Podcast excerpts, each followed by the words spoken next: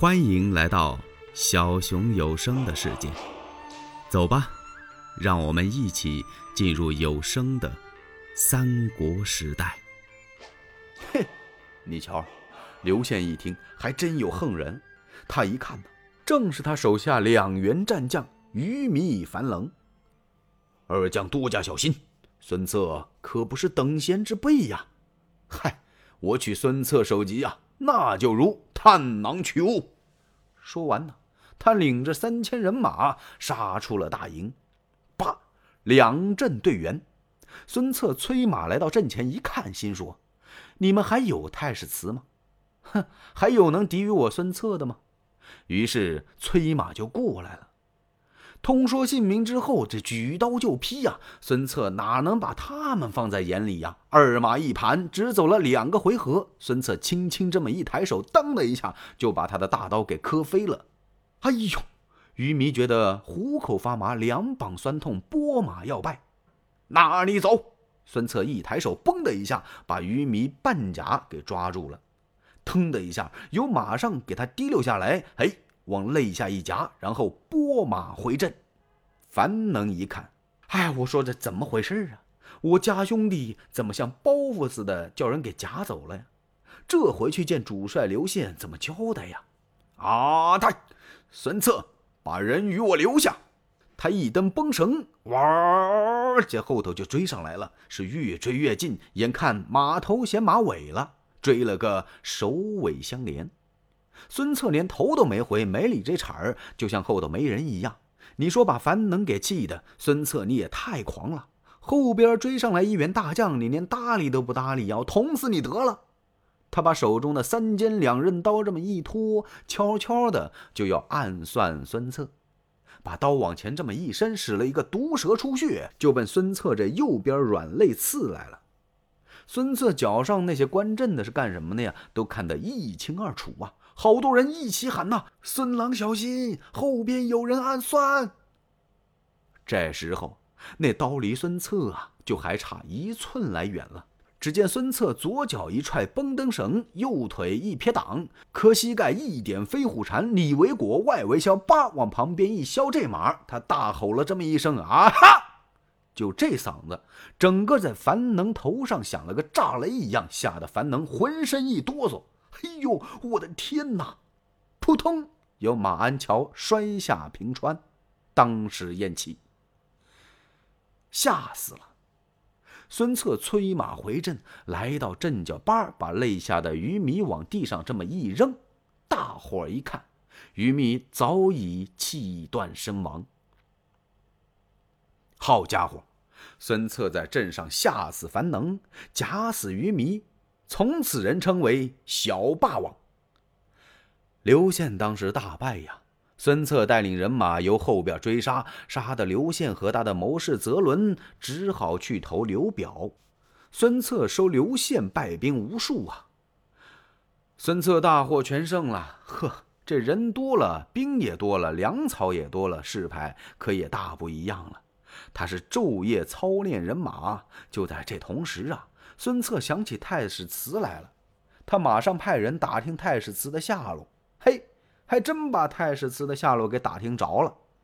太史慈现在在哪儿呢？在景县呢。嗯，可把你找到了。孙策立刻和周瑜合兵一处，发兵景县，要捉拿太史慈。这太史慈自从到了景县之后，他招兵买马，现在已经招了两千多人。他准备和刘宪合兵一处，再和孙策决一死战。现在听说孙策领人马来捉他来了，这太史慈倒是挺高兴。哼，好啊，孙策，这回是你自己把首级给我送来了。孙策的人马来到景县，离县城二十里，扎住了大营。孙策和公瑾商量：太史慈这员战将太好了。我想把他生擒活拿，贤弟，你有什么妙策没有啊？公瑾一听，微然一笑：“捉拿太史慈太容易了。别看他手下有两千多人，他招的这些兵马呀，都是一些游民，是不懂兵事。你让他整天怎么排兵布阵呢，他不会。而且这些人呢还散，而且这些人呢心还散还乱。咱们这次和太史慈打，不跟他单人独骑的较量，咱们把井线包围起来，狠狠的往里打。太史慈这些人马是不战自乱，最后呢，城里就剩下太史慈一个人了。他还打什么劲儿啊？他一定得弃城而走。咱们把南北西三个门都给他堵住，东门给他留着，然后在路途上设下陷马坑。太史慈可擒呐！孙策一听，按计而行，马上就把井线给包围起来。这通打呀！果然不出公瑾所料，太史慈手底下这些兵啊，太康了，不经打，枪也扔了，刀也撇了，抱着个脑袋满是乱窜。太史慈是怎么催也催不动啊，剩自己一个人呢，只好弃城而走，就由东关逃出来了。到半路上，呱的一下，连人带马落到陷马坑中，让人家孙策给擒住了。绳索捆绑，绑到大帐。孙策一听说把太史慈捆来了，他是接出帐外，把左右的武士全给轰开，伸手把太史慈绑绳给松开了，把自己的衣服脱下来给太史慈披上，然后让到大帐。这一叙谈呐，两个人很亲密，这叫打出来的交情。孙策还问呢：“太史将军，咱俩在山坡上那通打。”如果说我还手不利，你能不能一下子把我给刺死啊？太史慈一听啊，呵呵，孙策将军，那还真说不定。说到这儿，俩人全笑了。太史慈就归顺了孙策。孙策先派人由曲阿把母亲、弟弟、妹妹全都接出来，然后他率领着人马是取吴郡、战秣陵，大败严虎。尽得江东六郡八十一州，那真是谋士如云，武将众多啊！兵广粮足，万民皆呼孙郎。从此小霸王声威大振。孙策一方面上表朝廷，一方面联合曹操、曹孟德，然后又派专人去找袁术讨还传国玉玺。